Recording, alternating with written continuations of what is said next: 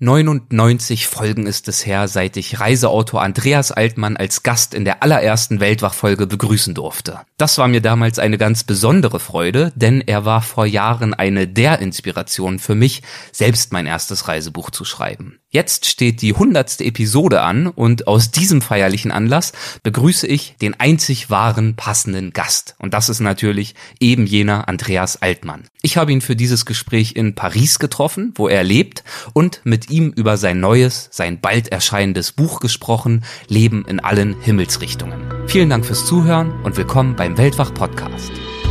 Legendäre Grenzgänger und leidenschaftliche Weltenwanderer nehmen uns mit auf ihre Streifzüge und bieten Einblicke in ferne Orte und faszinierende Kulturen. Mit offenen Augen ins Abenteuer. Das ist der Weltwach-Podcast mit Erik Lorenz.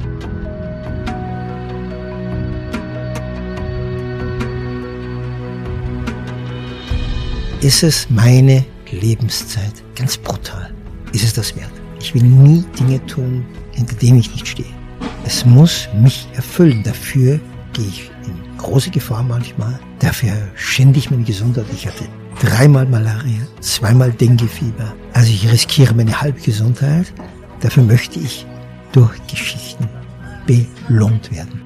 Dieses allglatte, dieses nur ja nicht anecken, dann könnte irgendein Leser mich nicht mehr mögen und nicht mehr eine Bücher kaufen. Das ist immer noch nicht bei mir passiert. Wenn es sein muss, hole ich die dicke Keule und hau drauf. Hallo zusammen und herzlich willkommen zu dieser Folge, einer Jubiläumsfolge. 100 Episoden Weltwach Podcast. Ja, also ich muss ganz ehrlich sagen, dass ich mir das selbst nicht so richtig vorstellen kann, denn das bedeutet 100 mal spannende potenzielle Gäste identifizieren, anschreiben, anfragen, 100 Mal verabreden, die Gespräche vorbereiten, hinfahren und treffen und aufzeichnen und dann auch schneiden und bearbeiten und veröffentlichen und auf der Website einbauen und so weiter und so fort. Aber ich, ich möchte mich gar nicht beklagen, ganz im Gegenteil, denn es sind ja vor allem 100 Begegnungen mit einigen der spannendsten Gesprächspartner, die ich mir vorstellen kann. Deshalb möchte ich, bevor es gleich mit Andreas losgeht, einmal für ein paar Minuten zurückblicken. Weltwach als Projekt und vor allem als Podcast hat sich ganz anders entwickelt, als ich es mir je hätte vorstellen können. Es hat zwar auch mehr Arbeit gemacht, ja, vor allem aber hat es mich wahnsinnig bereichert und zwar in ganz unterschiedlicher Weise. Zum Beispiel natürlich die Gespräche und Begegnungen an sich, das habe ich ja schon gesagt. Einige davon sind für mich nicht nur Highlights dieses Projekts, sondern auch weit darüber hinaus. Sie haben mir Erinnerungen geschenkt, die ich nie vergessen werde. Ich denke da nur daran, wie ich Sir Weivel Rüdiger Neberg bei ihm zu Hause besucht habe. Das ist ein großes Grundstück, auf dem er lebt, mit einem wunderschönen See, einem alten großen Haus. Ich glaube, das ist eine ehemalige Mühle. Anstelle einer Klingel hängt vor der Tür so ein alter, abgegriffener Knochen an einer Schnur herab. Da muss man dann dran ziehen, kräftig ziehen, damit dann innen eine Glocke läutet. Und dann hört man Schritte, die eine Treppe hinuntersteigen und dann geht die Tür auf und in ihr erscheint, oder in meinem Fall zumindest erschien, ein Gesicht, das war so freundlich und einladend und gut gelaunt, dass die ganze Erscheinung mich richtig gepackt hat. Genauso wie auch das folgende Gespräch. Die Folge mit Rüdiger Neberg, das ist übrigens Episode 19, falls ihr sie noch nicht gehört habt. Das ist bis heute mit Abstand die längste Folge, rund zweieinhalb Stunden lang. Aber das Gespräch mit ihm ging bei Kaffee und Kuchen nach dem Ende der Folge noch über Stunden weiter. Er ist also wirklich ein unerschöpfliches Reservoir an wilden Abenteuergeschichten und auch an bewegendem Engagement für Menschenrechte. Das war aufregend, das war emotional, vor allem aber war es beeindruckend, diese positive Tatkraft zu erleben. Ja, und das war nur ein denkwürdiges Gespräch. Andere waren die mit Reinhold Messner, mit Ranga Yogeshwar, mit Christine Türmer, ach, viele, viele andere. Ich sollte am besten, glaube ich, gar nicht anfangen, alle aufzuzählen, denn dann würde ich auf jeden Fall nicht allen gerecht werden.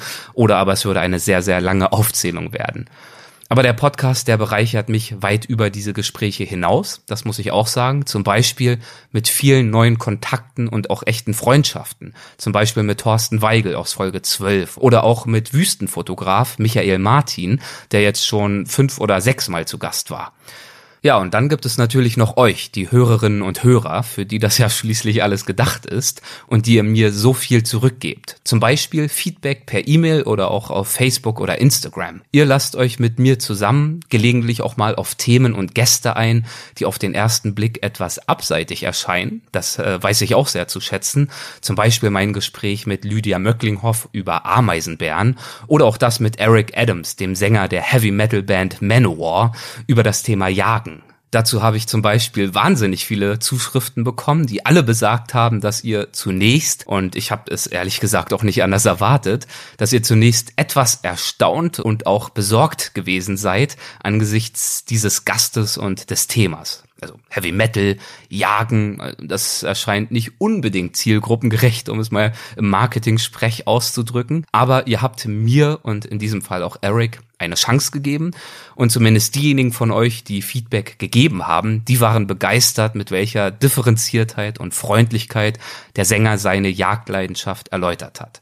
Und sowas freut mich wirklich sehr, nicht nur bei solchen Folgen, bei denen einige von euch vielleicht erstmal etwas skeptisch sind, sondern immer, Immer dann, wenn ich das Gefühl habe, dass ihr aus diesen Gesprächen in etwa so viel ziehen könnt, wie ich das auch für mich tue. Das gleiche gilt auch für die Unterstützung, die ich durch die Mitglieder des Weltwach Supporters Club erfahre. Ganz abgesehen davon, dass mir diese Unterstützung, und das habe ich auch schon das eine oder andere Mal betont, dass sie mir wirklich hilft, das Projekt zu finanzieren, rührt es mich auch, dass einigen von euch Weltwach so viel bedeutet, dass ihr bereit seid, das Projekt finanziell zu unterstützen. Ich freue mich wahnsinnig über dieses Interesse und auch über den Austausch mit euch, die ihr in aller Welt dabei seid. Und das ist sprichwörtlich zu nehmen, denn die Hörerstatistik Statistik verrät mir, ich habe das gerade nochmal nachgeschlagen, dass der Podcast mittlerweile aus 155 Ländern gehört wird. Das liegt natürlich sicherlich nicht zuletzt daran, dass viele von euch reisend zuhören, aber das ist trotzdem beeindruckend für mich und auch einfach ein schönes Gefühl zu wissen, dass der Podcast aus so vielen Ecken und Enden der Welt gehört wird. Natürlich weiß ich auch, dass nicht jedes Thema für jeden spannend ist und dass mir nicht jedes Gespräch gleich gut gelingt.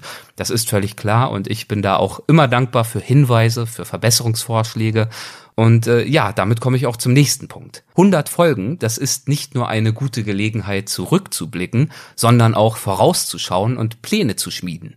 Um das möglichst gut zu tun, das heißt, um euch ein Format zu bieten, das euch möglichst gut gefällt, denn das ist ja am Ende meine Hauptmotivation für dieses Projekt, da bitte ich euch, mir zu helfen. Und zwar ganz einfach, indem ihr an einer kleinen Umfrage teilnehmt. Ich weiß, es gibt spannendere Tätigkeiten, als an Umfragen teilzunehmen, aber wenn ihr mithelfen wollt, die Show vielleicht auch in die Richtung zu entwickeln, die ihr euch vorstellt, oder wenn ihr mir einfach einen Gefallen tun möchtet, dann nehmt euch doch einfach ja, ich denke schon, dass es fünf Minuten dauern wird. Nehmt euch einfach fünf Minuten und schaut vorbei auf weltwach.de. Dort findet ihr für die nächsten paar Wochen oben im Hauptmenü den Link Umfrage. Relativ selbsterklärend, werdet ihr leicht entdecken. Wie gesagt, ich mache den Podcast für euch und ich möchte ihn noch besser machen. Ich möchte noch besser verstehen, was euch gefällt und auch was nicht.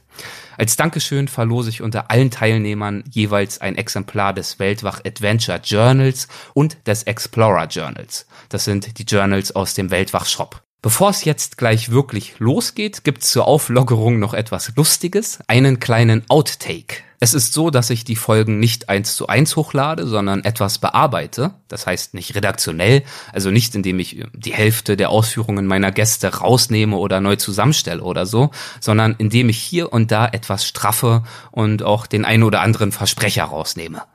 Und der folgende kleine Lapsus, der ist zum Beispiel mir passiert im Gespräch mit Andreas Altmann. Genießt ihn. Jetzt ist es definitiv Zeit. Ich kann. Jetzt ist es definitiv Zeit für. Ich kann na, definitiv nicht aussprechen. Ich weiß nicht warum. Ich probiere es nochmal. Jetzt ist es definitiv Zeit. Definitiv. okay. Jetzt ist es definitiv Zeit für etwas Heiteres, würde ich sagen.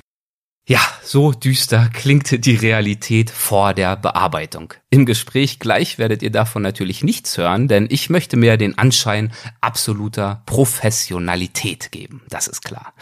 So, und jetzt endlich zu Andreas Altmann. Das folgende Gespräch haben wir in einem Café in Paris geführt und im Hintergrund gibt es das eine oder andere Tellerscheppern und Besteckklirren. Zwischendurch wird es leider auch mal etwas lauter, als ich es gehofft hatte, aber ich hoffe, ihr lasst euch nicht allzu sehr davon stören und versteht es als atmosphärische Klanguntermalung. In unserem Gespräch geht es um Leben in allen Himmelsrichtungen. Das ist eine Formulierung, die in der Tat sehr gut zu Andreas und zu seiner Biografie passt.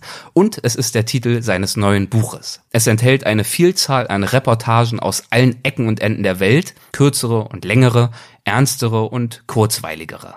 Jeder Erdteil kommt im Buch vor genauso wie Begegnungen mit Gütigen und Bösen, mit Waghalsigen und Verzweifelten, mit Frauen und Männern, die um ihr Leben bangen und anderen, die vor Übermut schäumen und mit Landschaften, die ein Herz aus Stein rühren. So verspricht es jedenfalls der Text aus dem Einband. Das Buch erscheint erst im Oktober 2019. Andreas war aber so nett, mir jetzt schon sein Manuskript zu geben und jetzt schon mit mir darüber zu sprechen. Die schlechte Nachricht ist also, dass ihr euch noch etwas gedulden müsst, wenn ihr das Buch lesen möchtet. Die gute Nachricht ist wiederum, dass wir direkt zwei Folgen produziert haben und die zweite, die gibt es dann in einigen Monaten zum Erscheinen des Buches. Und jetzt bleibt mir nur zu sagen, vielen Dank für eure Geduld bei dieser langen Einführung und viel Spaß beim Gespräch. Hallo Andreas, herzlich willkommen zurück bei Weltwach. Es freut mich sehr, dass du wieder einmal mit dabei bist, mittlerweile zum dritten Mal. Ich danke dir für die Einladung und ich versuche wie immer mein Bestes zu geben. Mein Griechischlehrer meinte jedoch, nicht mal das Beste von Ihnen, Altmann, wird reichen. Wir werden sehen. Das hier ist ja die hundertste Weltwach-Episode. Vor 99 Folgen haben wir uns zum allerersten Mal zusammengesetzt zum Gespräch. Das war gewissermaßen ja der Startschuss für endlose und endlose Stunden des Schwadronierens über Länder und Reisen und Abenteuer und Menschen und das Leben und Schreiben und Filmen und so weiter und so fort. Und das alles, das begann mit dir. Bist du denn erleichtert, dass du es jetzt nach der Premieren-Episode und deinem Besuch zwischendurch es jetzt auch in den begehrten Slot der hundertsten Folge geschafft hast? Ich bin ja Reporter, ich habe leider keinen anderen Beruf, doch einen zweiten, aber da kommen wir später zu. Ich glaube nie etwas, was man mir sagt, aber im ersten Augenblick, ich bin natürlich wie alle Menschen narzisstisch und denke, geil, wie aufregend. später wird mir dann der Wahrheit näher kommen, aber jetzt fangen wir an. Großartig. Und als Dank dafür, dass du dir zu diesem feierlichen Anlass nochmal die Zeit genommen hast, habe ich dir auch eine ganz kleine Kleinigkeit mitgebracht. Ich bin immer das offen für Geschenke. Ich danke dir. Kannst du dir gerne mal rasch anschauen, wenn du Wahnsinn. möchtest. Das, das handelt sich. Unglaublich, Wahnsinn. Es ist ja unglaublich, sehr anrührend. Da steht jetzt nicht viel drin, das ist nämlich das Journal, Schön, aber ja. handgefertigt in Italien mit natürlich auch vorne dem Weltwach-Logo und allem drum und dran. Großartig. Und der Stift ist auch noch mit dabei. Wahnsinn. Das, ist Merchandise sozusagen jetzt für dich. Ich danke dir. Ich mag elegante Dinge und es sieht sehr, sehr elegant aus. Vielen Dank. Danke für, deine, die Mühe, das herzutragen. Schön. Apropos elegant, wo befinden wir uns denn hier heute? Zuerst einmal in der schönsten Stadt der Welt in Paris, obwohl ich Leute kenne, die vor Paris davonlaufen. Aber die Liebe in Paris nicht. Ah, wir befinden uns im 11. Arrondissement in einem Café, wie du angeordnet hast, wo wenig Lärm ist. Es heißt Square Gardet. Square ist Square im Englischen, also Platz. Und ist nach einem Stadtrat, einem französischen benannt. Maurice Gardet, der Kommunist war und 1942 von den Nazis erschossen wurde. Gleich daneben dem Café gibt es einen wunderbaren kleinen Park, wo vor allem Kinder kommen, Kinderspielplatz, Bäume, Bänke. Leute, die habe ich schon gar entdeckt, noch lesen und nicht in ihr Handy glotzen. Auch das ist schön an dem Park. Ich muss ja zu meiner Schande eingestehen, dass das hier mein allererster Paris-Besuch ist. Und in deinem Buch Gebrauchsanweisung fürs Leben, da schreibst du, es gab keine Geliebte in meinem Leben, um die ich schweißtreibender gekämpft hätte und zeitraubender als um sie, als um die schönste unter der Sonne, als um Paris. Zitat Ende. Was macht denn Paris für dich so schön und warum musstest du um sie beziehungsweise um es so schweißtreibend kämpfen? Ja, weil Paris einfach wie eine wunderschöne, grandiose Frau ist. Und eine wunderschöne, grandiose Frau braucht nicht noch einen Liebhaber. Sie hat ja Millionen, die sie anbieten. Das heißt, du musst die Spielregeln spielen und erkennen und beherrschen und dann akzeptiert sie die gnädigerweise und du darfst ein Anführungszeichen, Pariser werden. Warum? Erstens, weil du natürlich Französisch sprechen solltest. Die Pariser sind besonders bekannt für ihren Hochmut. Sie denken, auf der ganzen Welt wird Französisch gesprochen. Und wer das nicht tut, hat ja nichts verloren. Und dann, ja, dazu kommt natürlich auch, naja, vielleicht jetzt ein bisschen weniger, dass ich ja Deutscher bin. Und die Franzosen und Deutschen hatten ja eine sehr schwierige Zeit hintereinander. Es ist immer noch ein gewisses Misstrauen, besonders die älteren Herrschaften den Deutschen gegenüber. Die Jungen sind da unkomplizierter. Aber irgendwie, vielleicht war ich auch nicht begabt genug, äh, um sie zu verführen. Es hat einfach länger gedauert. Ich bin ja übrigens der Erschufterer. Andere sind begabt. Ich bin der, der sich die Dinge erschuftet. So die Liebe dieser Stadt, dass ich jetzt akzeptiert bin. Das letzte Mal haben wir uns in Folge 73 über dein letztes Buch unterhalten in Mexiko. Und jetzt steht bald schon wieder dein neues Buch an. Es erscheint am 1. Oktober 2019. Ja, und du hast dich freundlicherweise bereit erklärt, mir das Manuskript zu geben und jetzt schon Monate vor Erscheinen darüber zu sprechen, was ich natürlich sehr zu schätzen weiß. Und das Buch trägt den Titel Leben in allen Himmelsrichtungen. Und es besteht aus Texten, von denen die meisten bereits veröffentlicht worden sind, zum Teil vor Jahren. Warum hast du dich entschieden, sie in diesem Buch zusammenzustellen und neu zu veröffentlichen? Ja, es gibt natürlich böse Zungen, die behaupten so, dem Sack fällt jetzt nichts mehr ein und jetzt muss er die alten Kartoffeln hervorholen. Ich bin jetzt irgendwie reifer geworden und dann sollen sie das sagen und bellen und ähm, es ist so, der Verlag hat nachgefragt und ich tu ganz kurz einfädeln, dass ich vor ein paar Tagen ein Interview mit dem Sting gelesen habe. Mr. Connor, glaube ich, heißt er in echt. Und Summers, Mr. Summers. Und er hat ein Ding rausgebracht, ein Album, das schon das dritte Version ist. Und Von einem Album, das, die dritte Version? Ja, oder? genau. Okay. Vor 20, 30 Jahren immer die erste. Und dann sagt er, das ist ein kluges Ja. Aber heute singe ich sie anders.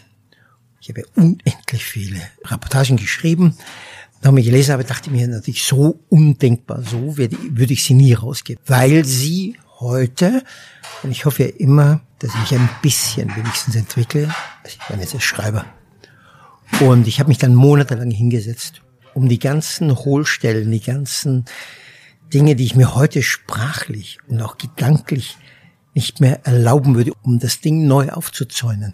Da sind Dinge drin, Ausdrücke, auch eine gewisse Angeberei. Jeder, der zum Schreiben anfängt, denkt, er die Sprache erfunden. Irgendwann stellt er fest, es gab schon vor einem andere, die auch ganz passabel schreiben. Oder denkt, der Gedanke ist brillant und dann fällt ihm der Satz von Stephen King ein, kill your darlings. Wenn du ganz besonders verliebt bist in einen Gedanken, dann ist er wahrscheinlich ganz besonders mühselig und unwichtig. Also man ist auch viel tapferer, geht man dann ran an Dinge, weil man ja in dieser Zeit ja Millionen Buchstaben gelesen hat, unendlich viel inzwischen geschrieben hat und sich hoffentlich weiterentwickelt. Die Geschichten, es geht überhaupt nicht. Ich war ja nie ein Newsman. Es geht der Aktualität. Der Häuptling heißt jetzt anders, wo ich war. Es geht um Stories. Ich treffe Frauen und Männer, die mir ihre Geschichten erzählen. Und wir alle, ich erinnere mich an einen, einen Bus nach Garissa, das war in der Nähe zum, in Kenia, Wüstenstaat in der Nähe von Somalia. Und dann saß ich neben so, ich habe so eine Vorliebe nach alten Männern, ja, die ich mir immer einbilde, die könnten meine Väter sein. Und, äh, und dann habe ich mich unterhalten mit ihm, er war einfach Fahrgast wie ich, was hassen die Männer? Und dann habe ich ihn gefragt, was denn der Mensch braucht. Und dann sagt er, man needs four things. Ein Mann braucht oder ein Mensch braucht vier Dinge. Dinge. Shelter. Unterschlupf. Dach über den Kopf. Food, Essen, Sex and Stories. Ja, der Mensch braucht, jeder von uns braucht Geschichten, um die Welt ein bisschen besser nach dem Lesen diese Geschichten zu verstehen. Das ist natürlich wie immer ein Risiko, ob das Publikum das annimmt. Aber ich habe eine großartige Lektorin und jede Lektorin und jeder Lektor ist verpflichtet, das Buch besser zu machen, wir alle wissen, dass sogar ein stadtbekannter Kollege von mir, Thomas Mann, seinen Buddenbrooks, für den er später dann, dann den Nobelpreis bekam, zum Teil seinem Lektor verdanken, der ein Drittel weggestrichen hat, weil auch Thomas und Andrew immer die Gefahr beim Schreiber besteht, dass er geschwätzig wird und sich selbst verliebt in das, was er sagt, sich niederkniet vor dem. So ergriffen ist er, so rotfleckig wird er vor Aufregung, wie toll er ist. Und all das geht im Laufe der Jahre, wenn der Mensch, der Schreiber bereit ist, sich beeindrucken zu lassen. Das geht dann alles weg. Und dann wird er lakonischer, kühler, trockener, äh, weniger Adjektive, weniger superlativistisch. Ja, und das versuche ich jetzt mit diesen Geschichten zu präsentieren. Ich stelle mir das wirklich interessant vor, diese etwas älteren Texte jetzt mit dieser neuen Erfahrung und mit dieser Entwicklung, die du seither zum Teil durchgemacht hast, neu zu besuchen, neu zu bearbeiten. Wie war das für dich? Also ist klar, du hast dich als Autor, als sprachlicher Handwerker weiterentwickelt, aber hattest du auch ein Stück weit das Gefühl, einer früheren Version von dir selbst zu begegnen und darüber vielleicht auch nochmal was Neues über dich selbst zu verstehen? Das erste war mal ein Freudenschrei, weil ich nachgeschaut habe und die meisten Geschichten stehen nicht im Netz. Und ich dachte, wie herrlich. Keiner kann die ganzen Sachen, die ich damals fabriziert habe, nachprüfen und so weiter. Ähm, ja, also ich glaube diesen typischen Nonsens nicht, dass sich Leute neu erfinden. Auch Frau Madonna hat sich nicht neu erfunden. Sie machen einen Büstenhalter aus Blech, dann wieder keinen ohne Blech. Sie macht immer noch mit dem Unterkörper vor und zurück, wenn sie auftritt.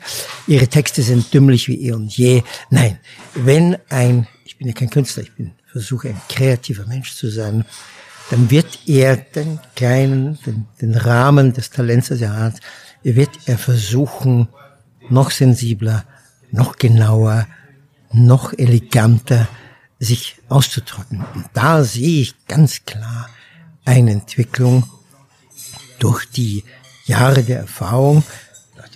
Viele Leute, ich, in gewisser Hinsicht, werden wir auch dümmer, natürlich Erfahrungen machen Leute oft dumm und statt klüger. Aber als Schreiber bin ich ziemlich hartnäckig und ziemlich fleißig. Ich lese auch andere und denke ich mal, oh, auch gut und so weiter. Ich kopiere ja, ich versuche ja immer von Leuten auch zu lernen, so wie ich in Wohnungen betrete und mir schaue, wie Leute sich einrichten und so, wie sie mit Sprache umgehen. Ich lese auch theoretisch was über Sprache. Ich bin ja, wie jeder Schreiber sein sollte, ein leidenschaftlicher Leser und all das kommt zusammen. Kein Mensch kann nachvollziehen, was in 20 Jahren in jemanden vorgeht, der nun mal Welt, bilde ich mir ein, weltwach ist, der an den Manifestationen der Welt teilnimmt und besonders im sprachlichen Bereich, wie sich das jetzt verändert. Es ist halt so. Und jetzt lege ich mit dem Buch meinen aktuellen Stand vor, wie ich mir Schreiben und Reportieren vorstelle. Dann gehen wir doch jetzt mal etwas genauer auf das Buch ein und auf einige der Kapitel und Themen, die dort auftauchen. Es enthält zum Beispiel ein Kapitel über Äthiopien und du beginnst das Kapitel mit einer sehr schönen Beschreibung davon, wie du gelegentlich um die richtigen Worte ringst. Würdest du vielleicht diesen folgenden Auszug einmal vorlesen für uns aus dem aktuellen Manuskript? Kann sich theoretisch sicherlich noch ein bisschen was ändern, aber das ist der Auszug. Immer will ich schreiben gegen die Schwerkraft des Herzens. Will zeigen, dass die Welt einen Sinn hat und das Menschenleben irgendwo ein Ziel. Will glauben, dass irgendwann alles gut ausgeht und jeder so lebt, wie er sich das einst vorgestellt hat. Aber ich strauchle stündlich. Ein Plädoyer klingt matt. Statt souveräner Rede stottere ich. Jeder Leim sieht, aber es besser. Redet eleganter vom Unglück und der Ausweglosigkeit unserer Existenz wie ich dann schrumpfe. Jeder Blick auf die Erde, jede Nahaufnahme beschädigten Daseins gibt ihm tausendmal recht.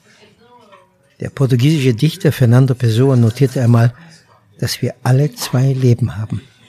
Doppelpunkt. Eines, das wir träumen und ein anderes, das uns ins Grab bringt. Der Leimsied erzählt immer Geschichten, die tot machen. Wäre er in Äthiopien gewesen, düster triumphierend, würde er vom Ende der Welt berichten wenn auch manches so besah. Bilder, die hartnäckigen Widersprüche verwickeln. Weil Frauen und Männern Landschaften vorkommen, die bewegen und verführen. Eben zum Träumen. in dem so beschwingenden Gedanken, dass das Leben Sinn macht und ein endgültiges Urteil noch aussteht. Du schreibst also, du strauchelst und dein Plädoyer gegen die Schwerkraft des Herzens, das klinge matt. Warum stellst du diese Ausführungen deinem Äthiopien-Kapitel voran? Bist du dort besonders stark oder besonders wenig oder besonders besonders gestrauchelt? Naja, ich, ich gehe natürlich mit den Bildern im Kopf. Bob Geldorf, damals BBC 1900, ich glaube 85, diese düster verheerende Hungersnot, die ja um die Welt ging, die, die Bilder davon. Das habe mich natürlich sehr beeindruckt. Nun bin ich ja auch, wie soll man sagen, von der seelischen Konstitution her eher ein Pessimist. Ich bin zwar ein gut gelaunter Pessimist, aber ich glaube, dass, also ich sehe keinen, keinen Weg, um die Entbestialisierung des Menschen erfolgreich durchzuführen.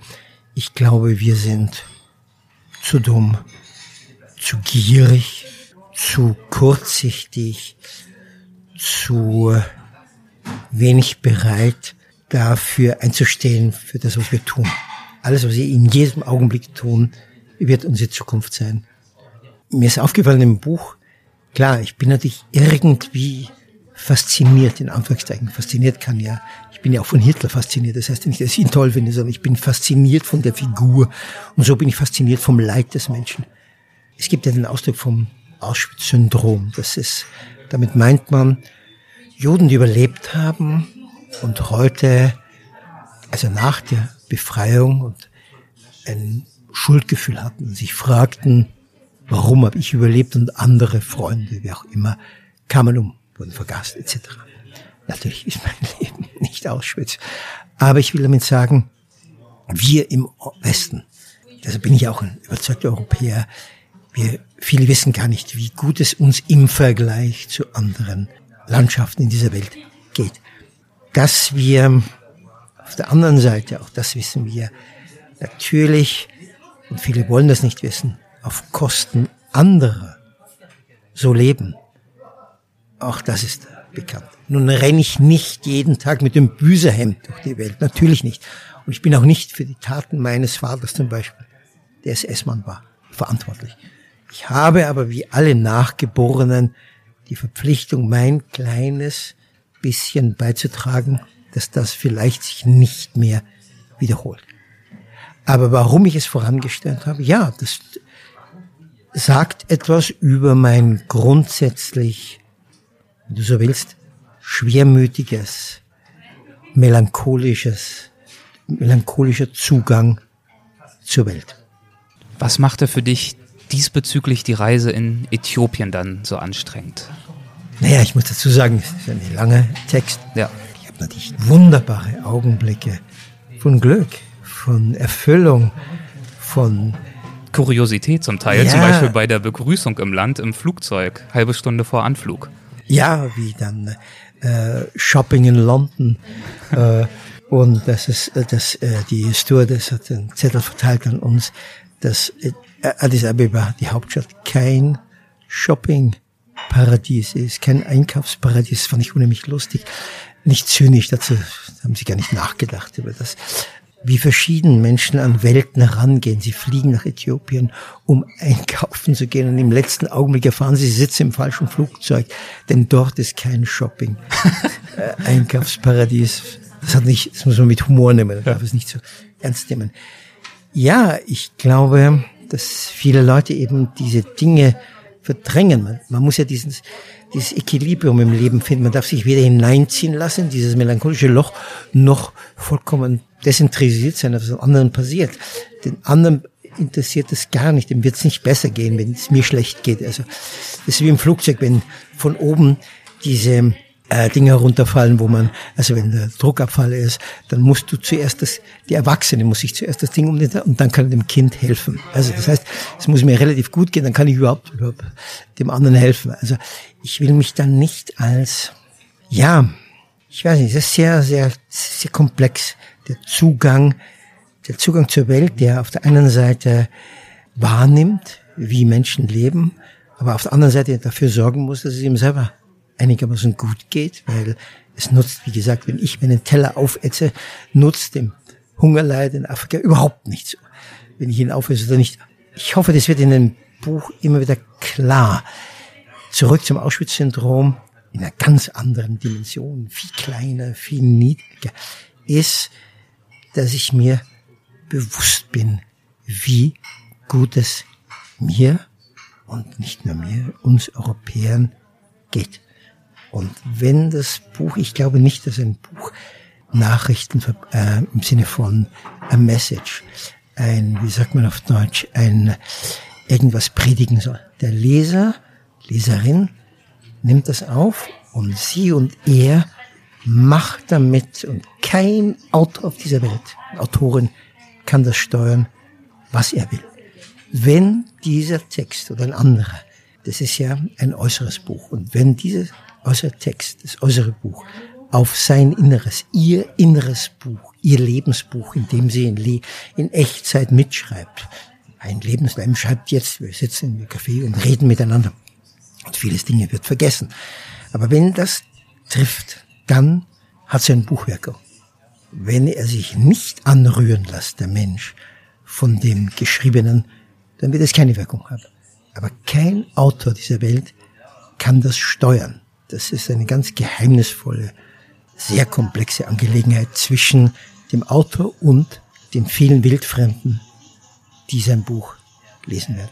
Eine wildfremde Person hatte ich in Äthiopien angesprochen, und zwar eines Abends, und sie hieß Rosa, es war eine Dame. Und zu ihr schreibst du, wäre ich intelligenter, hätte ich die Falle gewittert. Wie hat sie dich angesprochen und worin bestand die Falle? Ja, ich bin leider heterosexuell und anrührbar von der Schönheit der Frauen. Und Rosa meinte, ob ich denn nicht mitkommen möchte. Und da ich ein einfaches Gemüt bin, habe ich mitgekommen. Sind aber in so eine halbe Slum-Gegend. Und ähm, es war dann so, dass ich, äh, wie ich dann in ihrem Zimmer war, sah ich dann plötzlich, dass da jemand schlief irgendwo hinterm Eck. Und äh, als ich den Gedanken hatte, ah, da schläft jemand, war es dann schon soweit, diese Person sprang auf, ihre Schwester oder wie auch immer das war, was sie sagte. Und die beiden wollten mich natürlich, wie sagt man heute, abziehen. Heute ein Handy abziehen von jemand heißt ihm es wegnehmen. Sie wollten halt den Geldbeutel des reichen weißen Mannes abziehen. Und ich musste dann leider, was ich eigentlich sonst nie tue, bei einer Frau handgreiflich werden, um mich, meine Haut, um meinen Geldbeutel zu retten. Und ich bin hinausgestanden ich weiß noch, dass sie mir dann Steine nachgeworfen haben, aber in Afrika gibt es kein Geld fürs Licht. Also ich bin im Dunkeln verschwunden. Hinterher sind die Szenen, die ich Gold wert, weil man ja sie auch als Mensch und nebenbei als Schreiber noch erlebt und weiß, das gibt einen kleinen hübschen Absatz, wie Rosa und ihre Cousine oder wie auch immer versuchten, mich auszunehmen. Ich bin überhaupt nach diesen Szenen nie moralisch empört, denn wäre ich ein armer Hund, würde ich es wahrscheinlich genauso tun. Also das ist nur, sind halt so Geschichten, die ich versuche trocken zu erzählen, ohne Entrüstung. Und dazu kommt ja, dass du in den allermeisten Fällen auch in Äthiopien sehr gut behandelt ja. wurdest. Du schreibst zum Beispiel, im Gegensatz zu ihrer politischen Borniertheit und diesem manischen Misstrauen füreinander strahlen die Bewohner dem Fremden gegenüber Herzenswärme aus, ja, scheue Zärtlichkeit. Wie erklärst du dir diesen scheinbaren Widerspruch, insofern du ihn überhaupt als einen empfindest?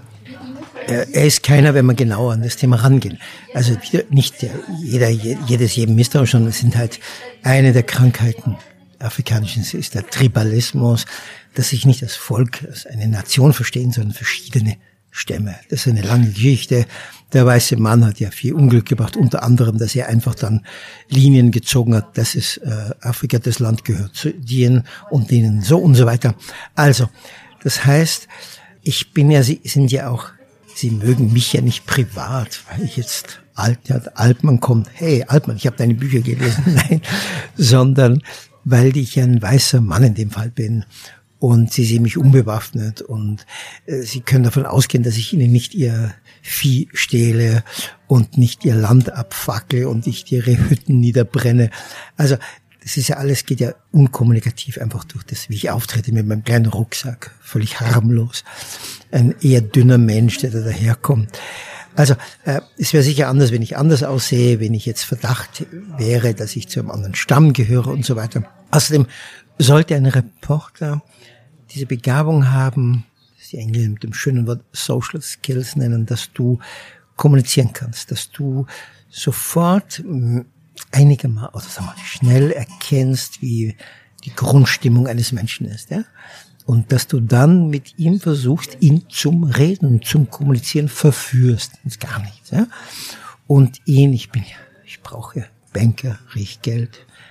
Reporter sollten Geschichten riechen, dass ich dann, klar, ich habe natürlich auch eine Agenda in meinem Kopf. Was, ganz ehrlich gesagt, was bringt, was kommt jetzt da raus? Welche Geschichte höre ich? Und dann merkt er ja, wir alle wissen das, der Fremde macht Angst, weil er fremd ist, weil ich ihn nicht kenne.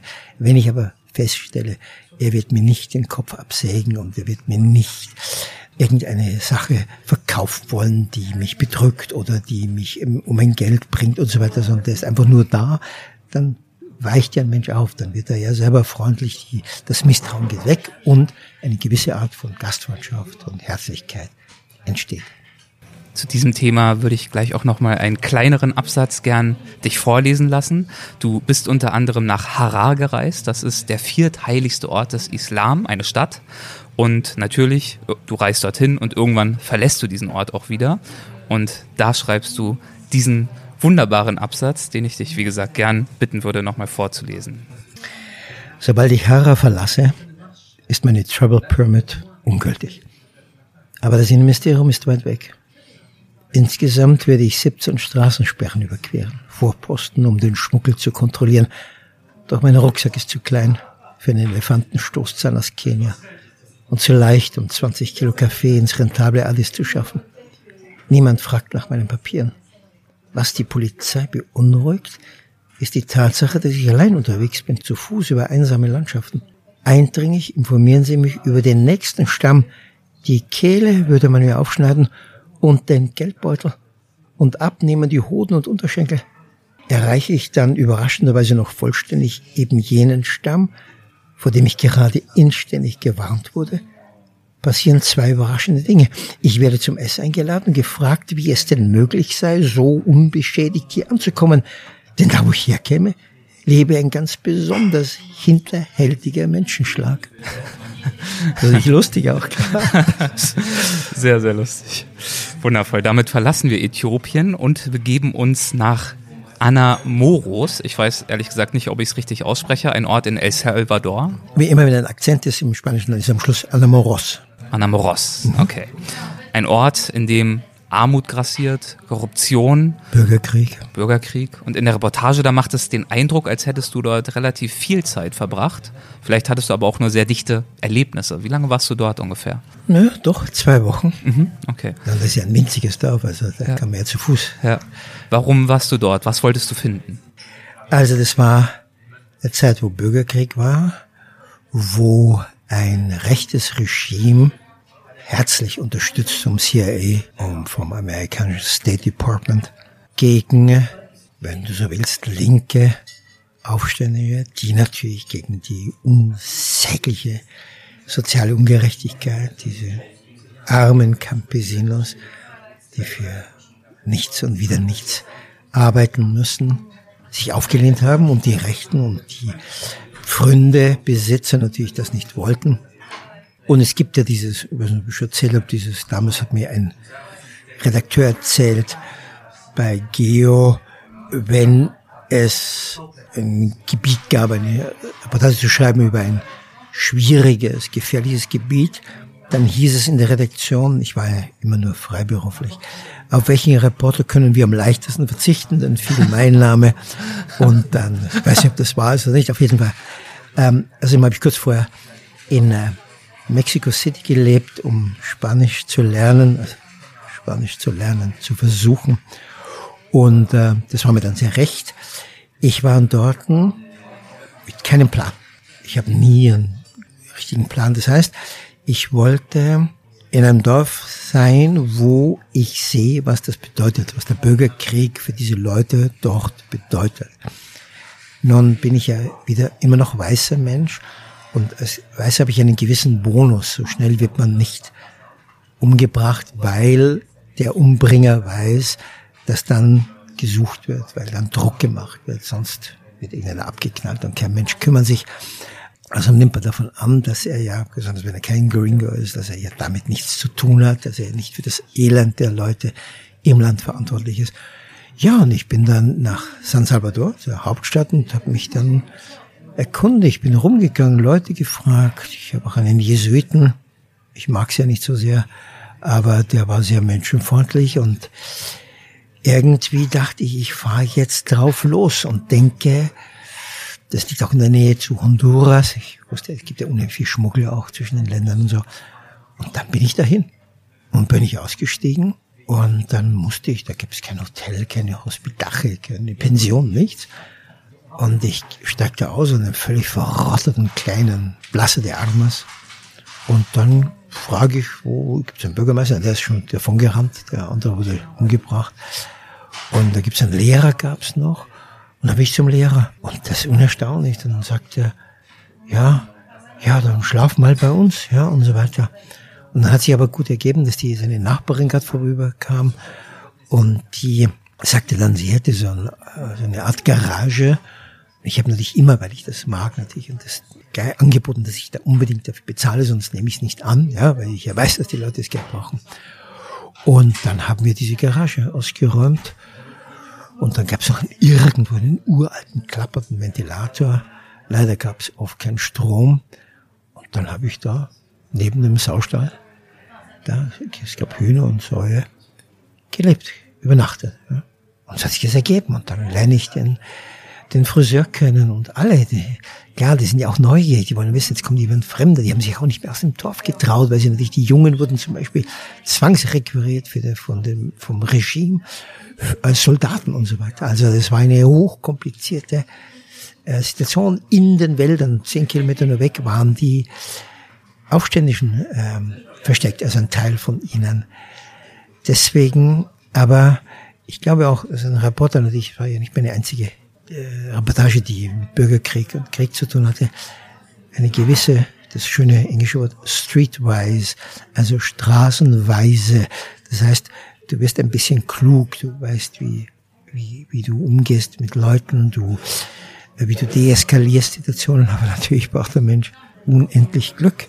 Und ich hatte wieder einmal Glück und diese Erinnerung an das Dorf, dass ich, also ich bin, ich hatte, glaube ich, 100 Freunde, ach, aber Amigas, aber zumindest Leute, die mir geholfen haben, die mich eingeladen haben, die mir Geschichten erzählt haben und ich brauche nicht mehr. Ich, ich bin materiell gesehen mir geht es gut, ich habe keine monströsen Wünsche.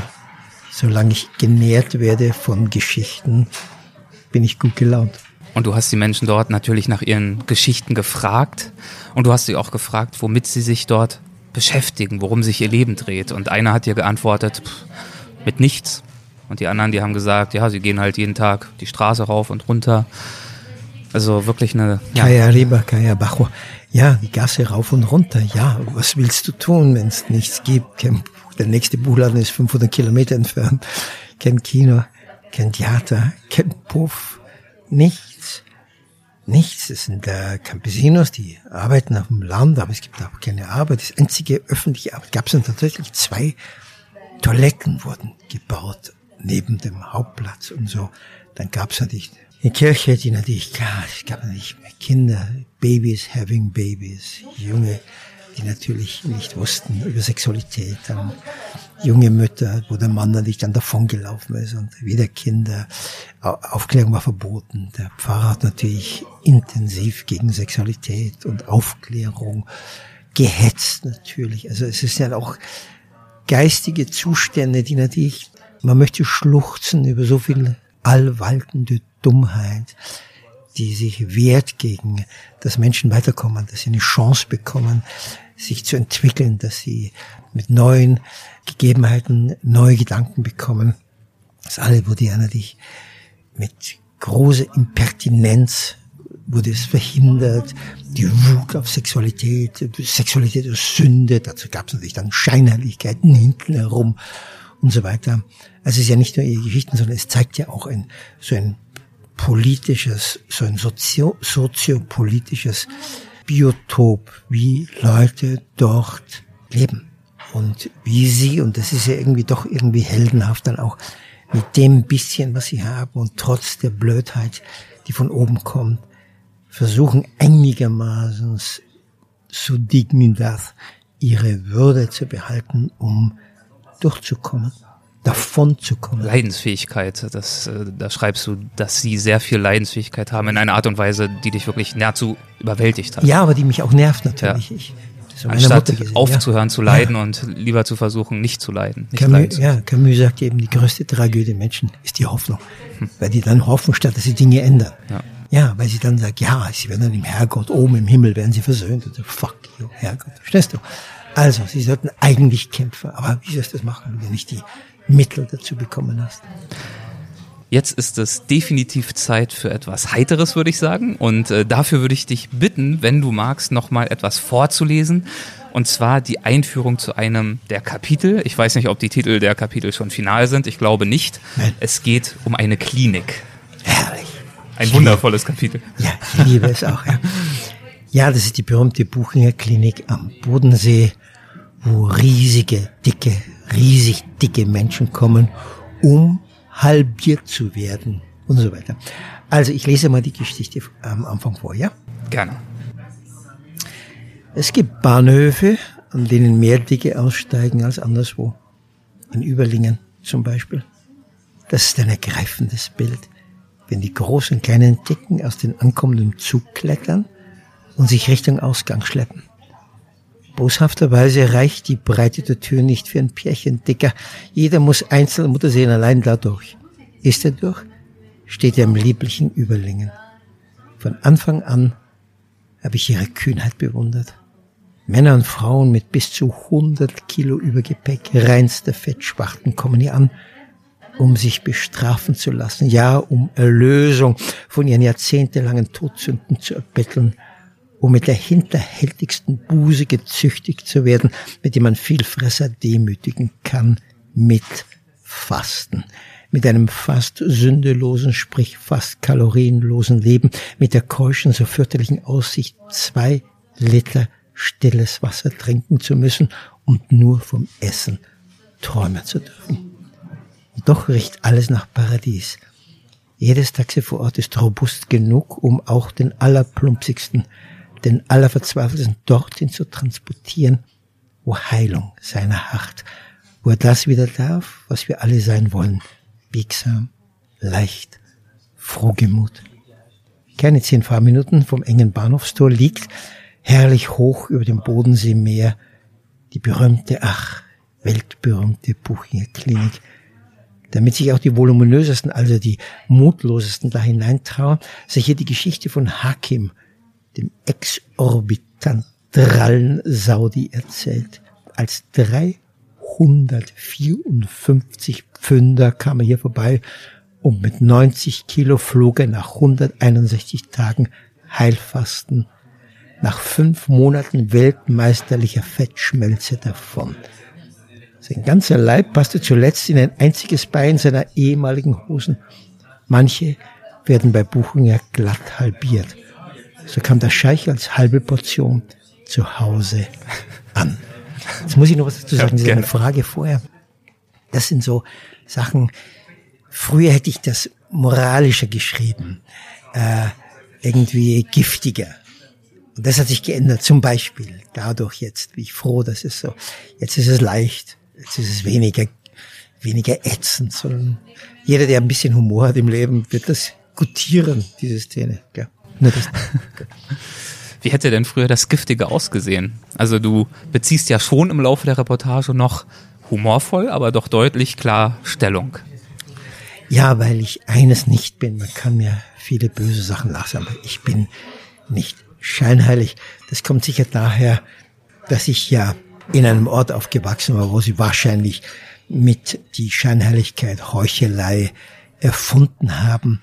Das heißt, da ich ja natürlich auch 20 Jahre Therapie hatte, weil es mir ziemlich schlecht ging, wir überspringen das, aber ich habe natürlich dadurch diese Therapien, wo ich ja nicht nur meinen Bauchnabel, sondern den Bauchnabel anderer betrachten konnte, gelernt, was hinter unserer Fassade liegt, was wir uns wegheucheln und wie wir moralisch entrüstet sind und so. Es gibt einen wunderbaren Spruch von Helmut Qualtinger, dem Genie aus Wien, Doppelpunkt. Die moralische Entrüstung ist der Heiligenschein der Scheinheiligen. Also ich schaue genauer hin und äh, versuche auch den Lesern, wenn es irgendwie geht, zu helfen, dass er seine Masken ablegt, die wir durch die Gesellschaft, durch die Pfaffen, durch die Lehrer, durch unsere Eltern, durch was auch immer bekommen haben, damit wir fuck you, politisch korrekt antworten, dass wir alle lieb sind, dass wir alle gut finden, alle intelligent, aber wir wissen, dass nicht alle gut, nicht alle schön, nicht alle intelligent sind und wir dürfen und sollen Dinge nennen, wenn es geht.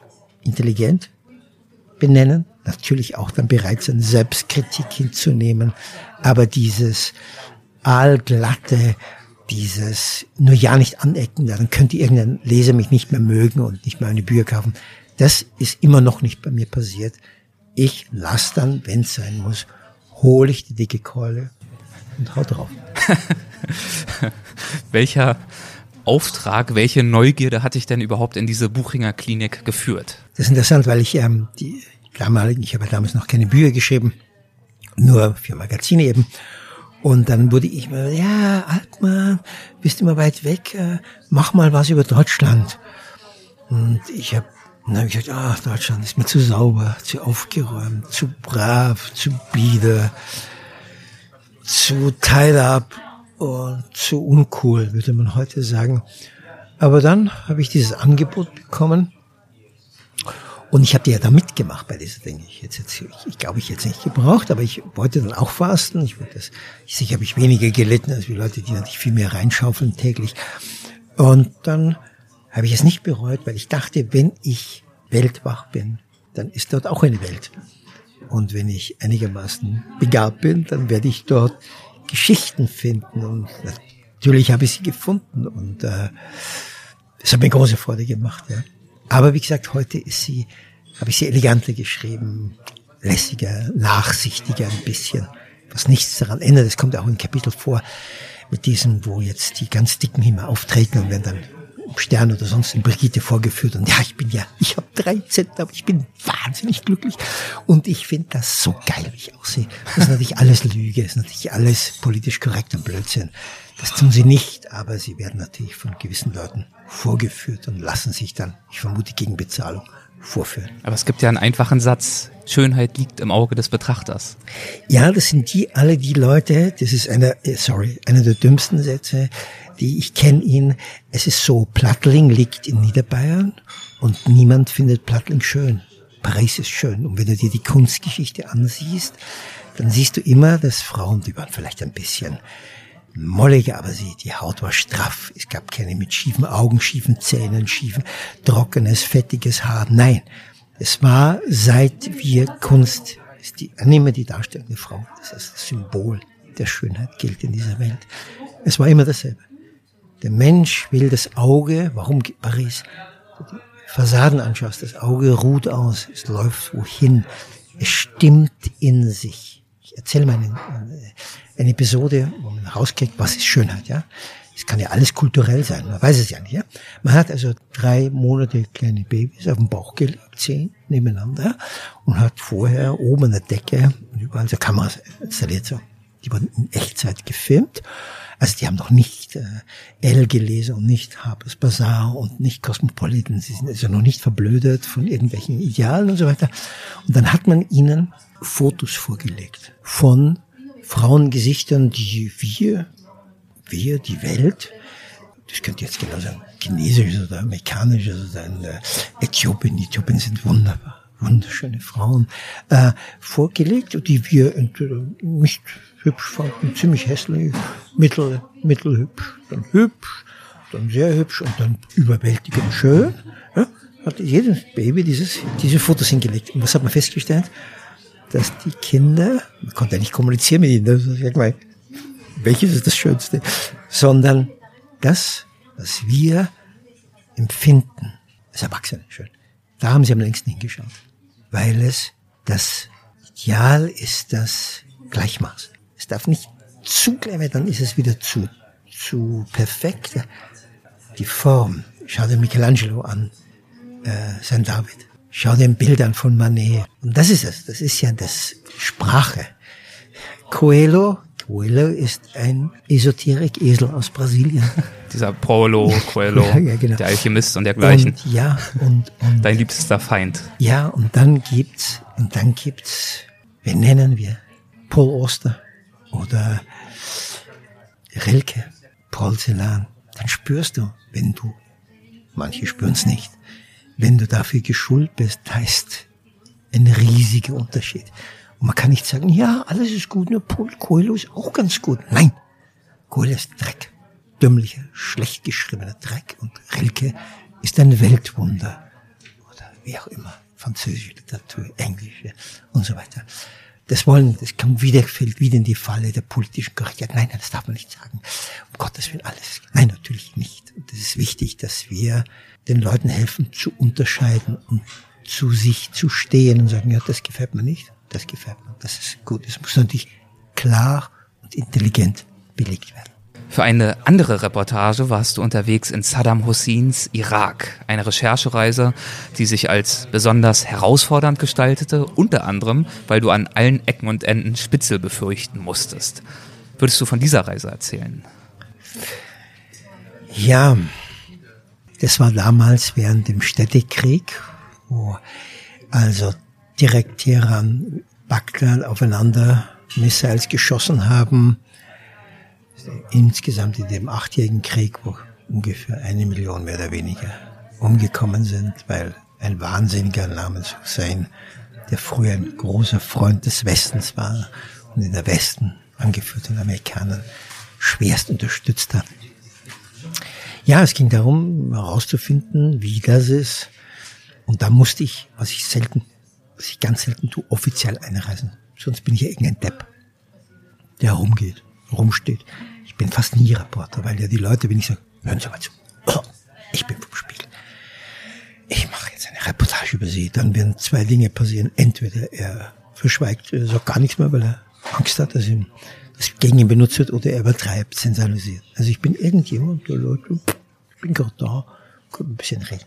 Da musste ich, weil du sonst keine Akkreditierung bekommst, ja. Und äh, ich habe schon in arabischen Ländern gearbeitet und natürlich wichtig, Mund halten, sich genau überlegen, was man sagt und so weiter.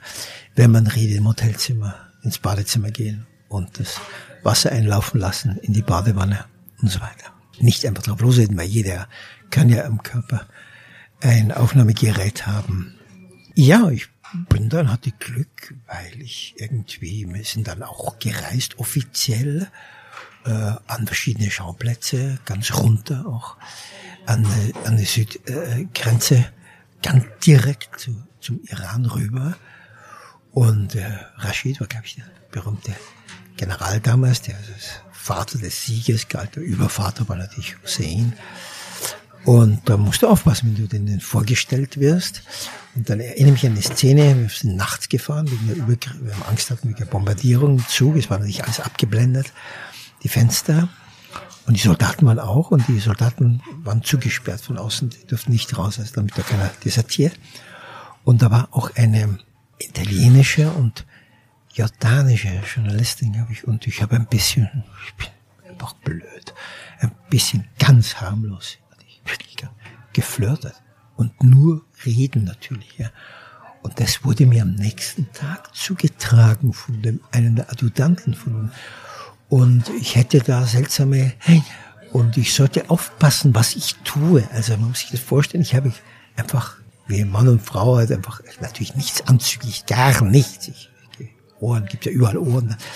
Aber man muss aufpassen. Also, das hatte ich dann unterschätzt, dass es dann so weit ging, dass man selbst zwei westliche Menschen, ja, ja Daniel, aber auf jeden Fall harmlos ja, und ich hatte Glück, Leute. Ich habe mich mit dem Zimmermädchen, die so gebibbert hat vor Aufregung, vor Angst und so, unterhalten. Und dann sehe ich wieder, Gott, Gott, wie schön's wir haben in Europa, wie, wie anders wir leben können, wie Frauen und Männer sich ausdrücken können. Aber ich mag ja auf der anderen Seite den Thrill. Ich mag die Aufregung. Wie sagte Churchill? Am schönsten ist, wenn den Tag über auf einen geschossen wird und am Abend hat noch immer keiner getroffen. Ja? Also das heißt, jeder Reporter mag das, ja, diesen perversen Hunger nach Aufregung. Ich erinnere mich an einen Freund, mit dem ich telefoniert habe, sagt ja, du pass auf, ich muss nach Kenia. Äh, zu blöd, hoffentlich regnet es nicht, damit ich noch rechtzeitig zur Dürre komme. Gell? Also so, so reden wir. Erst nachher werden wir uns bewusst darüber, was wir da daher reden. Aber wie gesagt, ich kam davon und äh, ich hatte Glück und ich habe wie immer, und das mag ich am meisten, was gelernt. Von Frauen und Männern und wie sie miteinander umgehen mit dem Staat. Was hast du denn über Saddam Husseins Irak gelernt? Also wie weitreichend war damals seine Macht? Wie funktionierte sein Staatsapparat? Die berühmte Baath-Partei. Hussein war ja am Anfang, deshalb wurde er auch gefördert vom Westen, eine ambivalente Figur. Er hatte zum Beispiel den Frauen erlaubt, sich normal zu anzuziehen, ganz anders wie im Irak. Hat, glaube ich, auch festgelegt, dass äh, gleicher Lohn für gleiche ja, Arbeit und solche Themen. Studieren dürfen. Also das war mal sehr verführerisch für den Westen. Ja.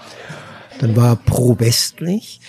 Dann war damals die Zeit, wo die Schiiten, das hat sich jetzt in letzter Zeit gedreht, also Schiiten, die Sunniten, Schiiten in Iran als besonders äh, fanatisch galten, 79, die amerikanische Botschaft, das Fiasko dort, wie dann Khomeini kam, also Iran wurde vom Westen als der Satan, während die dort den Amerikaner als den Satanos geoutet haben. Also es fiel dem Westen viel leichter, Hussein zu mögen. Er galt ja auch nicht als potenzieller Angriff auf uns, überhaupt nicht, sondern man hat sich gesagt, ach, der Krieg zwischen beiden, ach, die Bimbos machen sich gegenseitig kaputt. Bestens, wir liefen die Waffen, großartig und so weiter. Ähm, erst später dann kam eben dann die Geschichte mit Bush und der Lüge, mit den Massenvernichtungswaffen, weil man halt jemand brauchte nach 9-11, um Rache zu nehmen. Er war allmächtig. Er war überall.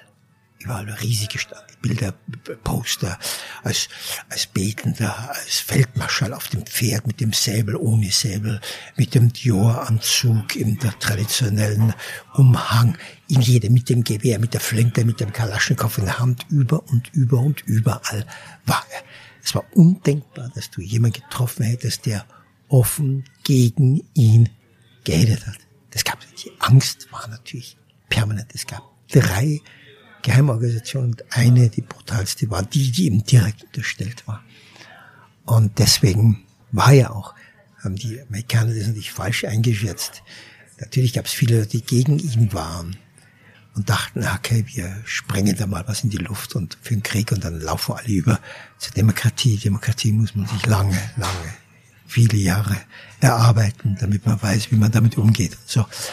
Und natürlich gab es viele Feinde, aber die Idee eben, dass du ein Land in die Demokratie bombst, ging hinten los. Außerdem war das Ganze ja auf einer Lüge aufgebaut.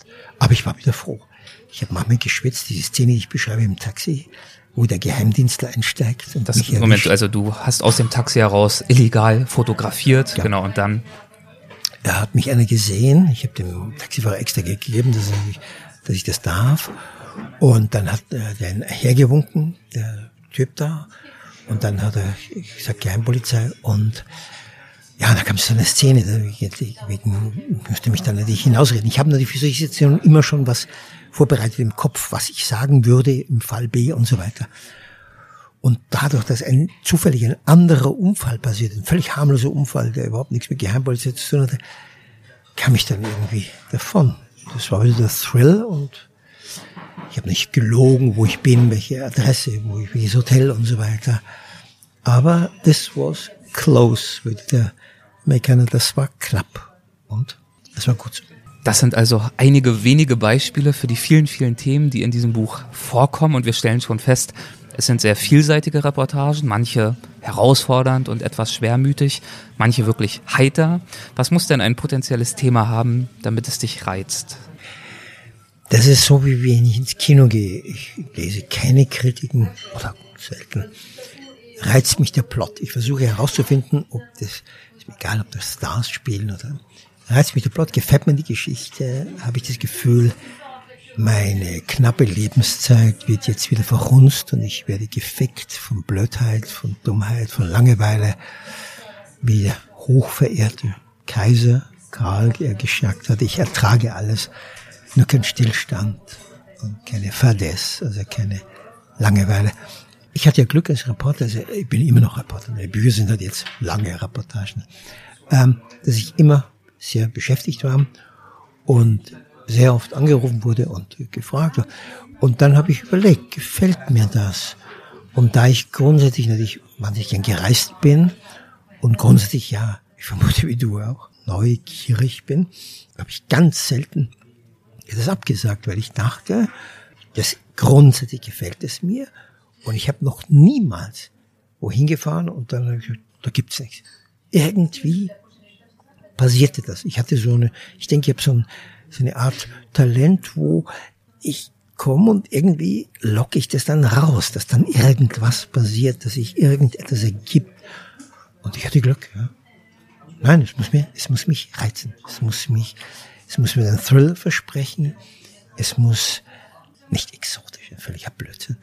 Ich gebe Leute in Deutschland, die sind exotischer als irgendein Afrikaner. Nein, sondern ist es meine Lebenszeit? Ganz brutal. Ist es das wert? Ich will nie Dinge tun, hinter denen ich nicht stehe. Es muss mich erfüllen. Dafür gehe ich in große Gefahr manchmal. Dafür schände ich meine Gesundheit. Ich hatte dreimal Malaria, zweimal Denguefieber. Äh, also ich riskiere meine halbe Gesundheit. Dafür möchte ich durch Geschichten belohnt werden. Mittlerweile schreibst du, soweit ich weiß, kaum noch bis gar nicht für Magazine, sondern ausschließlich Bücher. Warum?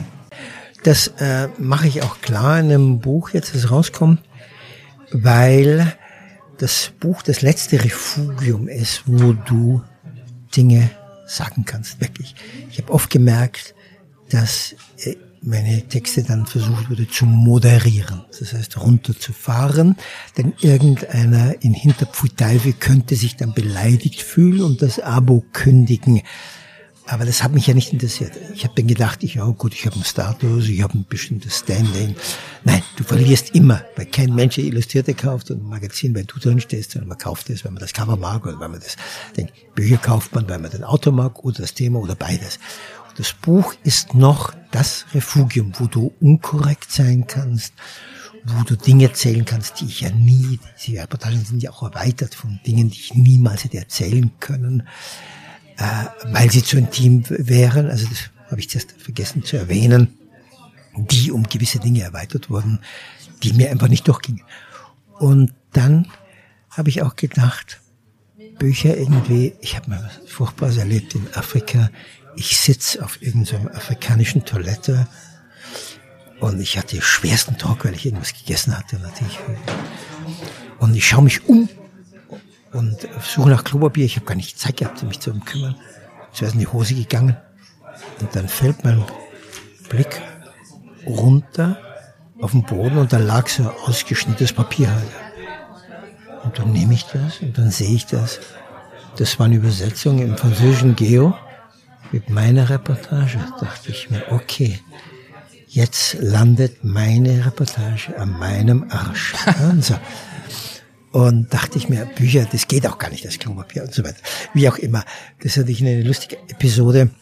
Es ist ja so, dass du im Gewissen bei, ich hatte ja manchmal bis zu drei, vier Cover Stories in einem Monat. Irgendwann bist du dann am Anschlag. Höher geht's nicht mehr. Also FAS, FAZ-Magazin, Zeitmagazin gab's damals noch. Ja.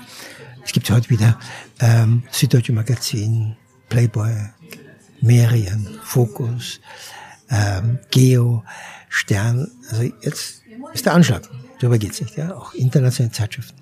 Und dann dachte ich, jetzt muss ich einfach mich befreien. Außerdem hatte ich solche Kämpfe mit den Redakteuren, dass ich dachte, wenn ich nächstes Mal wieder in die Redaktion komme, dann kommt es zur Körperverletzung. Und das sollte ja nicht sein. Und dann habe ich gesagt, die geben nicht nach. Wenn, muss ich mich ändern. Dann habe ich das gemacht. Dann habe ich eine Zeit lang beides gemacht. Ich habe mit eher dünnen Büchern angefangen, weil ja kein Mensch darauf gewartet hat, dass ich Bücher schreibe. Und dann habe ich gemerkt, dass das sehr gut läuft. Und dann konnte ich leben davon. Und so ist es jetzt auch bei Leben in allen Himmelsrichtungen, das neue Buch, das demnächst erscheint, genauer Anfang Oktober. Ich nehme an, du wirst mit diesem Buch dann auch wieder auf Lesereise gehen? Ja, ja, ja schon gebucht. Ja. Wann geht es ungefähr los, dass äh, unsere Hörerinnen und Hörer sich dann mal auf deiner Website informieren können? Ab dem 14. Äh, Moment, oder mich kein Blödsinn sage, 14. Oktober in München. Okay, 2019 für diejenigen, die die Folge in ferner Zukunft hören, dann ist es irgendwann zu spät. Das geht den ganzen Monat lang. Dann. Okay, sehr schön. Dann danke ich dir erstmal recht, recht herzlich für die Zeit. Vielen, vielen Dank für die Einblicke in dein bald erscheinendes Buch. Dankeschön. Ich danke dir. Das war Andreas Altmann und nur für den Fall, dass ihr sie nach all den Geschichten von Bibliotheken auf Kamelen und Abnehmkliniken schon wieder vergessen habt, möchte ich noch mal kurz die Umfrage erwähnen. Schaut also gern auf weltwach.de vorbei. Oben gibt's den Link zur Umfrage. Es würde mich wirklich sehr freuen, wenn die ein oder anderen von euch mitmachen und wer weiß, vielleicht springt ja auch ein Weltwach Journal dabei heraus. Vielen Dank und bis zum nächsten Mal. Ciao.